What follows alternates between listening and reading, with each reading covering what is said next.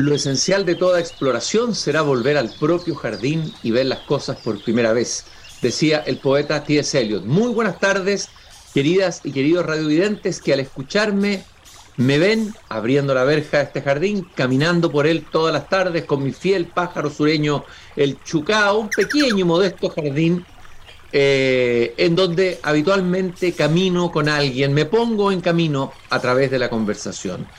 El día viernes, o sea, pasada mañana, se conmemora el aniversario del fallecimiento de uno de los más grandes, si no el más grande filósofo del siglo XX, Martin Heidegger. El 26 de mayo de 1976 falleció, entiendo que en su aldea natal en la Selva Negra. Y quiero que hoy día conversemos sobre Heidegger, lo volvamos a colocar, a relevar, a colocar en presencia es un pensador al que siempre hay que volver. Y me he acordado mucho de Heidegger y particularmente de una conferencia que a mí me gusta mucho, que se llama Serenidad Gelassenheit, o Deshacimiento, la traducen algunos, a propósito de todo el debate que se ha abierto sobre la inteligencia artificial. Han surgido voces muy críticas desde el mundo de la ciencia, como Noah Harari, también desde el mundo mismo de los creadores de la inteligencia artificial que levantan alerta, y también desde el mundo del pensamiento. Hay varios eh, filósofos franceses, españoles, que han hecho reflexión, incluso han publicado libros. Y Heidegger aquí yo creo que tuvo una mirada profética sobre lo que íbamos a vivir hoy día. En la conferencia Serenidad o Deshacimiento, como ustedes quieran traducirle, dice, lo verdaderamente inquietante no es que el mundo se tecnifique enteramente. Mucho más inquietante es que el ser humano no esté preparado para esta transformación universal que aún no logremos enfrentar meditativamente lo que propiamente se avecina en esta época, decía Heidegger hace varias décadas. Y luego afirma que la actitud del hombre ante la técnica es poder tener una libertad. De ahí viene el concepto de deshacimiento, es decir, poder desembarazarse o decir no llegado el momento a esa técnica cuando de alguna manera pueda afectar nuestra existencia. Él dice, si decimos simultáneamente sí y no a los objetos técnicos, no se convertirá nuestra relación con el mundo técnico en equívoca e insegura, todo lo contrario. Nuestra relación en el mundo técnico se hace maravillosamente simple y apacible. Dejamos entrar a los objetos técnicos en nuestro mundo cotidiano y al mismo tiempo los mantenemos fuera. O sea, los dejamos descansar en sí mismos como algo que no son en algo en absoluto, sino que dependen ellas mismas de algo superior.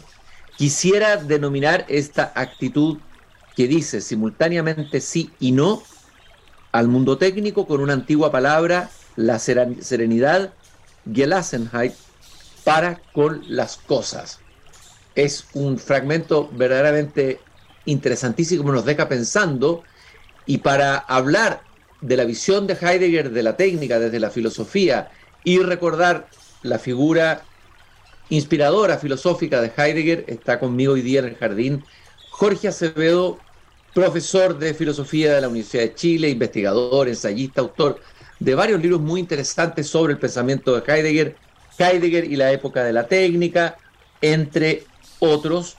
Eh, Jorge ya ha estado antes conmigo en este jardín, ya lo conoce, así que bueno, ya sabes caminar y no perderte por ninguno de estos senderos. Jorge, ¿cómo estás?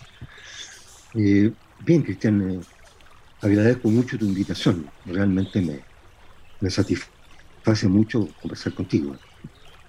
Jorge, lo mismo digo yo, y el que tiene que aprender aquí soy yo, porque tú has dedicado una vida prácticamente a conversar con Heidegger incluso en su original el alemán. Lo primero que quiero preguntarte antes de entrar en, el tema de la técnica, que es el tema que tú has estudiado más en profundidad también en, el pensamiento de Heidegger, primero que nada, relevar y decir algunas cosas de por qué es tan importante este pensador. Quienes nos están escuchando probablemente piensan en Heidegger, se imaginan algo de una densidad abstracta, alejada de la vida cotidiana, de un filósofo solo para especialistas, pero eh, me parece a mí que Heidegger va más bien en la dirección contraria y, tal vez sería bueno que, tú dijeras qué es lo, fundamental de recordar y qué es lo que todavía sigue siendo válido, interesante y vivo en el pensamiento de Heidegger, Jorge. Bueno, una de las cosas de las que él se preocupó ya tempranamente, muy joven, es precisamente de la vida cotidiana, era algo pasado por alto por la mayor parte de las filosofías. Eh, el aquí y el ahora concretos, eh, él hablaba de la facticidad de la existencia. Y bueno, esa es nuestra vida habitual, por lo pronto. Y creo que el análisis de esta vida habitual que él hace en Ser y Tiempo es uno de los grandes aportes. Tiempo ya es una obra fundamental de él, posterior a este análisis de la cotidianidad, pero en, eh, este libro vuelve sobre este tema de la cotidianidad eh, y la analiza de una manera muy detallada. Por ejemplo, habla de nuestro trato con los útiles que nos rodean, de nuestra convivencia cotidiana, eh, de, nuestra, de nuestro lenguaje cotidiano, de nuestros sentimientos cotidianos. Y bueno, creo que eso llamó profundamente la atención eh, y eh, sigue llamando la atención. Ahora, después Heidegger se centró en lo que él llama el ser mismo, en el destino de Occidente, y precisamente a propósito de eso habla sobre la técnica. Él considera que eh, no está hablando de los artefactos técnicos, sino que está hablando más bien de un movimiento histórico que por lo pronto escapa a nuestra voluntad. Eh, el mundo técnico simplemente no ha sido creado por determinadas personas, es algo que adviene. Y bueno, también este es un aporte muy significativo. Por ejemplo, esta conferencia Serenidad de 1955, que él pronunció en Meskirch, su pueblo natal, eh, en un lenguaje precisamente muy asequible, ya que estaba hablando frente a sus paisanos, a sus conciudadanos, que no eran especialistas en filosofía ni mucho más. Eh, si tú quieres, podríamos resumir.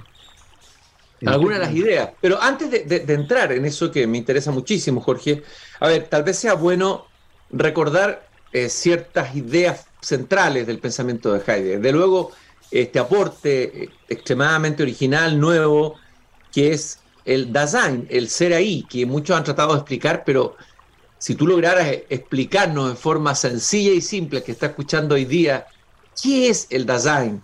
O acercarnos, por lo menos vislumbrarnos, ¿qué es lo que en este concepto de, de, ser de Heidegger es distinto de los conceptos de ser de antes, de la historia de lo que él llama la metafísica occidental, ¿no? O sea, de toda la historia de la filosofía. El, hombre occidental ha pensado el ser desde el comienzo, ¿no? Eh, pero Heidegger introduce ahí un, un, un yato, una, eh, eh, un giro casi copernicano, podríamos decir, eh, filosófico, en el concepto del ser ahí, o ser en el mundo. Jorge. Bueno, habría que distinguir de partida entre el ser mismo y este ser ahí o ser el ahí, el Dasein. Bueno, el Dasein es simplemente el que cada uno de nosotros es. Digamos, el ser humano, el hombre, el existir humano. Eh, bueno, un entrevistado tuyo, Jorge Eduardo Rivera, que tradujo Ser Tiempo, deja la palabra tal cual, taza, y no la traduce. Porque dice que eh, este término es multívoco y conviene conservar esta multivocidad. Eh, pero bueno, Dasein significa hombre, y específicamente el que cada uno de nosotros es. Eh, este hombre, Heidegger indica desde el comienzo, eh, es una entidad histórica, social. Eh, llevamos dentro diríamos, toda la historia de la humanidad y por lo pronto la historia de nuestra colectividad, de las generaciones que nos han antecedido. No hay individuos puros. De partida, entonces, ese ya es un aporte. El hombre muchas veces ha sido entendido como una individualidad. No hay tal. El hombre es desde ya eh, una entidad social, una entidad histórica. Y bueno, este hombre por lo pronto eh, no está aislado dentro de su subjetividad. Precisamente está en el mundo, en lo otro que él, las cosas que nos rodean, con los otros hombres, la colectividad a que pertenecemos, con sus ventajas y problemas. Entonces ya esto eh, es algo que podríamos decir va más allá del planteamiento cartesiano. Eh, el, planteamiento cartesiano que dominó en la época moderna eh, alude a un pensamiento, a un sujeto pensante aislado, por lo pronto. Y eh, Descartes tiene que buscar una serie de argumentos para probar que este sujeto tiene contacto con el mundo y con los otros. Entre otras cosas, tiene que probar la existencia de Dios para justificar eso. Pues bien, Heidegger como que toma la actitud de Alejandro con el nudo gordiano y simplemente parte de la base de que el hombre ya está en el mundo, no, tiene que probar nada.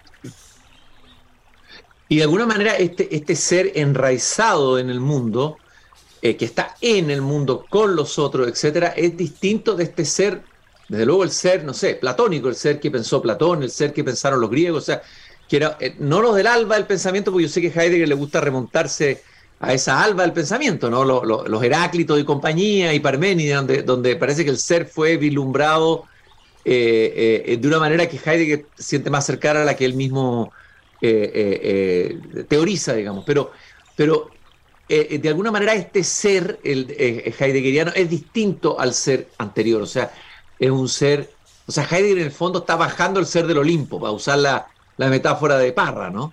Eh, baja el ser del Olimpo y lo, y lo enraiza en, en, la existencia, en la vida, en el mundo, etcétera, etcétera, etcétera. Claro, de partida dice Heidegger que no hay ser sin Dasein, sin hombre. Eh, el ser no es algo ajeno al hombre. Bueno, supongamos en Platón. Platón considera que el ser residen las ideas. Eh, bueno, esta no fue una mala ocurrencia, ni mucho menos. Las ideas tienen eh, gran importancia inclusive hoy día mismo, sin duda alguna. Por ejemplo, los modelos sociales, los modelos económicos, no son sino ideas. Los modelos físico-matemáticos de la ciencia son ideas. Es decir, seguimos siendo platónicos en algún sentido. Eh, bueno, Platón realmente como que eh, condiciona toda la marcha de Occidente y a través de Occidente la marcha del planeta, porque Occidente eh, se ha vuelto planetario.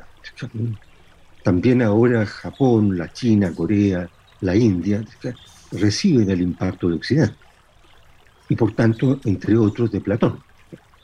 Bueno, Heidi considera que eh, el ser es algo más amplio que la idea de partida.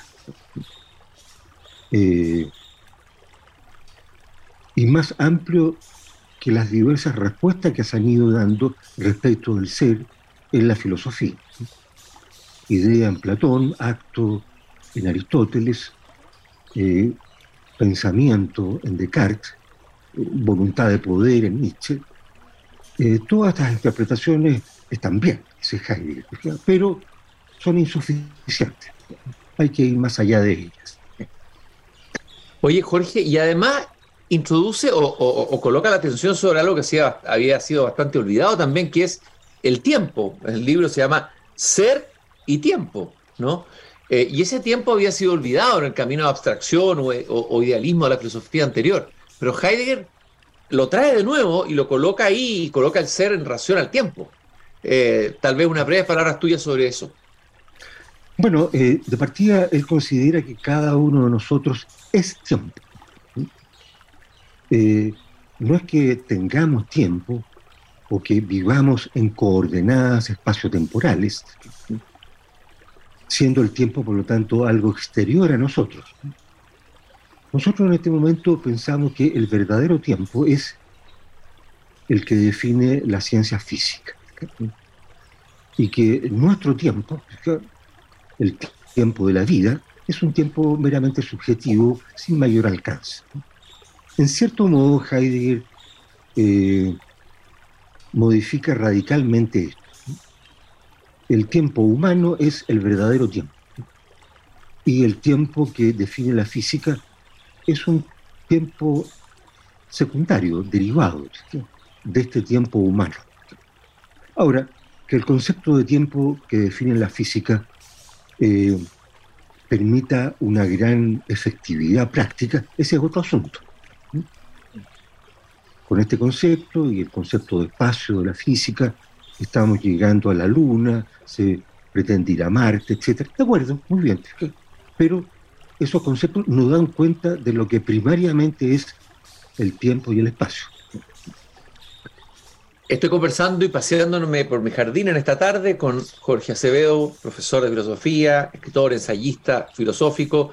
Eh, estamos recordando que este viernes se celebra el aniversario del fallecimiento del gran filósofo alemán Martin Heidegger. Y dejamos para el final la técnica. Si Heidegger estuviera vivo, a ver, vamos a hacer un poco de ficción, pero a partir de lo que tú has investigado sobre su reflexión sobre la técnica, ¿qué diría Heidegger sobre la inteligencia artificial a partir de lo que escribió sobre la técnica? ¿Cuál crees tú que sería la postura de Heidegger eh, filosófica y, si es posible, ética ante eh, la inminencia de esta inteligencia artificial que ya está cambiando nuestra vida, nuestra, manera de ser, de comunicarnos, de pensar, de estudiar. Eh, se dice que está, va a cambiar la forma de estudiar incluso, eh, Jorge. Bueno, en primer lugar yo creo que él diría que la inteligencia artificial no es inteligencia propiamente. La inteligencia es solamente la inteligencia humana. algo parecido podría decir de la memoria de los computadores. Tampoco con memoria, es otra cosa. Eh, la memoria de que habla Heidegger tiene que ver con Nemocine, la madre de las musas. Eh, esa es la memoria primaria de la cual metafóricamente eh, se habla de otras memorias. Igualmente, metafóricamente se habla de una inteligencia artificial, pero eso no es una inteligencia con este intus legere de dentro, eh, tal como por ejemplo ha desarrollado Subiri su filosofía de la inteligencia. Eh, Incluso creo que habla de la inteligencia sintiente, Subiri, ¿no? Precisamente dándole gran importancia, tal como lo hace Heidegger, a lo sentimental. Eh, justamente en Ser y Tiempo él pone de relieve eh, la disposición afectiva como un modo de apertura a todo lo que hay eh, privilegiado. Él dice, por ejemplo, bueno, no podemos conocer cada uno, cada una de las cosas que hay en el universo. Eso es imposible. Pero sí podemos sentir el universo en su totalidad. Y eso a través de la disposición afectiva, de lo sintiente. Bueno, Zubiri pone también el acento en los sentidos del cuerpo, dentro de los instantes. Cosa importante también. Algo que no tendría la inteligencia artificial, eso ya es una primera distinción, o sea, no, no, existe todavía, ¿no es cierto?, ni emoción ni sentimiento en las máquinas que van a, eh, eh, eh, las máquinas que, donde está alojada la inteligencia artificial. y, yo le hablábamos de la, de la conferencia Serenidad de Heidegger, donde habla de este esta actitud de deshacimiento, desapego frente a la técnica. Eh, tal vez sería bueno profundizar aquello. ¿Qué es lo que, quería plantear, eh, plantear Heidegger con eso? Bueno, en primer lugar, él reconoce que todos nosotros ya estamos dependiendo de los, de los artefactos técnicos. A veces uno se pregunta, bueno, pero ¿cómo podían vivir las personas sin refrigerador, digamos, hace algunas décadas? ¿Cómo podían vivir sin electricidad, digamos, etcétera? Dependemos de estos artefactos. Y no está mal que eso ocurra. No es que Heidegger sea antitécnico. Eh, bueno, en este momento estamos dependiendo, ¿no es cierto?, de Zoom. Eh, y de la electricidad. Eh, se corta la luz y bueno, nuestra, nuestra civilización, podríamos decir, es una civilización eléctrica. Sin electricidad todo se viene abajo. La atención en los hospitales, cómo pagar en, una tienda, etc. Bueno, eh, Heidegger cuestiona eso. No. Pero dice, eh, bueno, tengamos cuidado y no dejemos que estos artefactos técnicos invadan lo más íntimo de nosotros mismos. Eh, mantengámoslos a distancia. Digamos sí a la inevitable utilización de los artefactos técnicos y no a esta pretensión que tienen de invadirnos por completo y apoderarse de nuestro ser. Ese es el sí y el no propios de la serenidad, de la Gelassenheit. Eh, Jorge, eh, y en, este misma, esta misma conferencia, Serenidad, de Martín Heidegger, él hace, recuerda esta notable distinción entre pensamiento, pensar meditativo y pensar calculante, ¿no? Y la importancia del pensar meditativo, sobre todo en estos tiempos ultra tecnificados, eh, ¿por qué es tan importante el pensar meditativo y cómo, cuál es la relación ahí con el pensar calculante? Bueno, en primer lugar dice Heidegger que ambos modos de pensar son legítimos y son necesarios. De ninguna manera él va a cuestionar el pensamiento calculador o calculante, eh, que vemos, por ejemplo, desplegarse en las ciencias y eh, en la técnica también. Eh, ese es un pensamiento imprescindible. lo que es debatible es que ese pensamiento se erija como el único digno de ser tomado en serio. De tal manera que otras maneras de pensar, como el pensar poético, eh, el pensar que vemos a través del arte, donde, también habría cierta manera de pensar, o el pensar filosófico, sean considerados como algo, bueno, superfluo, secundario, como una especie de, de adorno que bueno, que no hay que eliminar, porque dentro de todo no somos bárbaros, pero que debe quedar en la periferia. Dice Heidegger, el pensamiento meditante va tras el sentido del acontecer.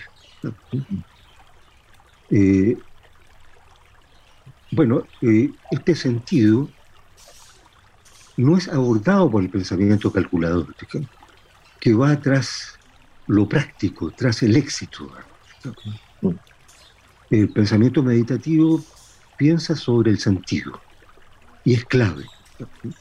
Por lo demás, todos nosotros pensamos de ambas maneras, calculantemente y meditativamente. Eh, eh, Jorge, a ver, eh, vivimos en un mundo ya tecnificado, en un mundo técnico, tal vez desde hace mucho tiempo, no es, que sea esto ahora, pero la tecnificación se ha ido eh, eh, ha profundizando más, digo, la tecnificación del mundo.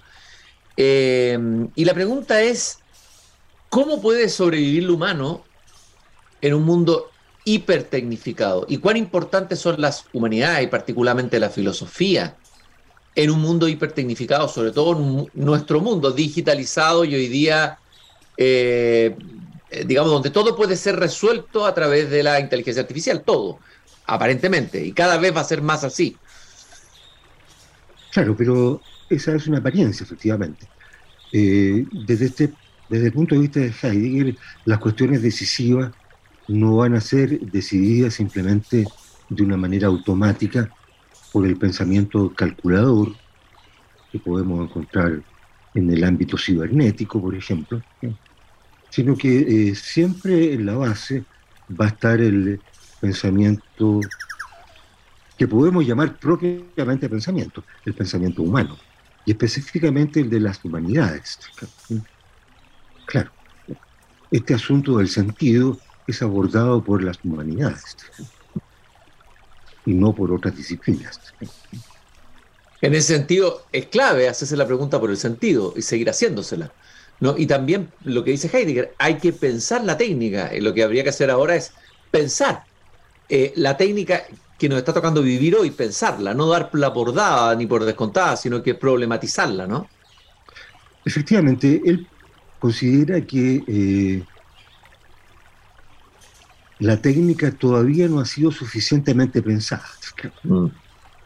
Inclusive podríamos decir, todas sus meditaciones sobre esto son como los primeros pasos al respecto. Eh, a propósito de esto, bueno, se tiene la ilusión de que llegando a Marte, eh, bueno, vamos a dar un gran paso de la humanidad. Eso es completamente discutible. Una de las definiciones que da Heidegger del ser lo entiende como la reunión de tierra-cielo, mortales y divinos. Por eso a veces escribe la palabra ser tachándola con una cruz de San Andrés, la cual tiene cuatro puntas que aluden a esta unicuadridad, a estos cuatro. La cuaternidad, ¿no? Es la famosa cuaternidad de Heidegger, ¿no? Claro, claro. Ahora, eh, es una falsa ilusión, ¿no es cierto?, creer que si nos instalamos en, en Marte, vamos a seguir teniendo tierra y cielo, por ejemplo. Pero un poco modificado y nada más. Resulta que la tierra y el cielo están aquí, nada más. No hay en otras partes del universo ni tierra ni cielo. Lo cual nos indica que el ser, tal como lo entiende Heidegger, tiene que ver con nosotros, los que habitamos aquí ahora, en esta tierra y bajo este cielo. En este planeta único e irrepetible, ¿no? En este milagro en medio del, del universo, por decirlo de alguna manera. Sí, efectivamente. Yo diría eso, es un milagro en medio del universo. Lo, creo que lo comentamos otra vez, pero creo que vale la pena volver sobre eh, esa pregunta que le hicieron en la revista, eh, en una revista alemana, Die Spiegel, a Heidegger, la última entrevista que dio. En ese momento la preocupación no era la inteligencia artificial ni el mundo digital, sino que era el posible uso de la bomba atómica, ¿no? Y le preguntan a él, bueno, maestro, ¿y qué, qué, podemos hacer? Un poco así es la pregunta, ¿qué podemos hacer hoy ante estos peligros que, que nos presenta el mundo tecnificado? Y él dice, solo un Dios podrá salvarnos, que es una respuesta muy potente, eh, que puede ser leída de muchas maneras, pero me gustaría detenerme en ella y cómo la lees tú, esa respuesta de Heidegger. Bueno, eh, yo no creo que se haya estado refiriendo eh, a que Dios, Dios nos pueda salvar del peligro atómico. Yo creo que con la palabra salvar, él se está refiriendo a llevar las cosas, y específicamente al hombre, a su propia esencia, a lo que es fundamental en él. Es decir, eh, eh, solo Dios, los dioses, eh, pueden permitirnos, diríamos, rehumanizarnos suficientemente. Yo, creo que estaba aludiendo a eso. Jorge, yo te quiero agradecer esta conversación, este paseo que hemos tenido esta tarde en el jardín en dos días más se conmemora el fallecimiento del filósofo Martín Heidegger. Y lo último, preguntarte si hay alguna bibliografía al que quiera profundizar en este tema. ¿Qué recomendarías tú leer de Heidegger sobre el tema técnico? Eh, ¿Dónde crees tú que podría ir alguien que quiera, que quiera profundizar más en este aspecto? Eh, bueno, está esta conferencia que tú has indicado, Serenidad. Por otra parte, eh, hay un libro que yo edité de Heidegger titulado Filosofía, Ciencia y Técnica, publicado por la editorial universitaria, que sorprendentemente tiene ya varias ediciones, lleva como seis, lo que para un libro de filosofía como ese, digamos, es algo extraño, Yo recomendaría esa obra, Filosofía, Ciencia y Técnica. Claro, si uno lo encuentra en las librerías, pídanlo por busca libre, pero tiene que estar el libro en alguna parte. A veces no está en las librerías, pero, pero hay que, tenemos que recurrir a la técnica para, para que el libro llegue a nuestra casa. Jorge, muchas gracias por esta conversación. Te mando un saludo, un abrazo. Gracias por este paseo por el jardín esta tarde, recordando Heidegger. Gracias por tu invitación y ha sido un gran gusto conversar contigo. Lo mismo para mí, recordarles que el Grupo Viva está comprometido con la sostenibilidad en los barrios y la cultura al interior de la empresa y Fundación Irarrázaval, todos los lunes conversamos con los profesores de Chile. Nos encontramos nuevamente mañana aquí en este jardín cuando yo vuelva a abrir la verja del jardín. Gracias por habernos acompañado. Nos encontramos mañana.